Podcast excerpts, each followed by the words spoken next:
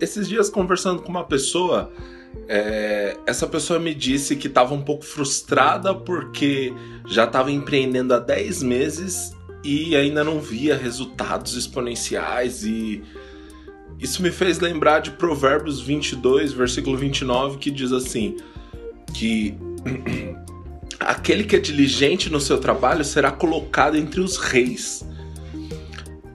Sabe, muita gente tem entrado com expectativas erradas no mundo do empreendedorismo.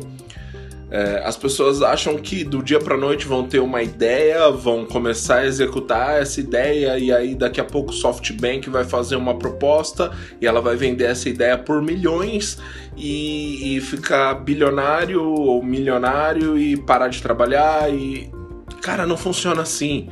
É, eu te pergunto, por exemplo, a sua faculdade, você passou quanto tempo estudando? ralando para ter uma profissão, para melhorar nessa profissão, para ficar habilidoso naquilo que você faz, não é do dia para noite. E quando você entrar no empreendedorismo, você tem que ter consciência que as coisas não acontecem por um passe de mágica. Uh, na verdade, as pessoas acham que ah, eu preciso ter uma ideia milionária.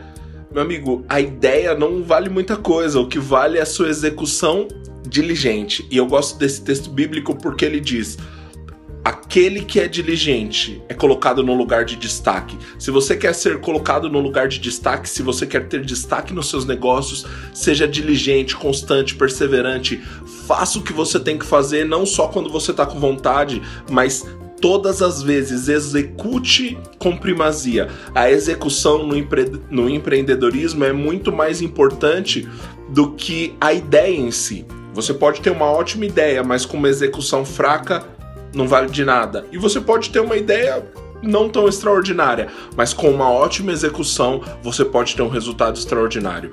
Então, o trabalho diligente é aquele que gera destaque e não simplesmente a, a, ideia, não simplesmente o projeto, mas a execução diligente, é aquele que te coloca entre os reis. Então, persevera Seja diligente em tudo que você for fazer e você vai ver a boa mão do Senhor cooperando nos seus negócios. Você vai provar de favor e graça da parte do Senhor e você vai, através da sua diligência, atrair uh, resultados de destaque para o seu negócio. Deus abençoe.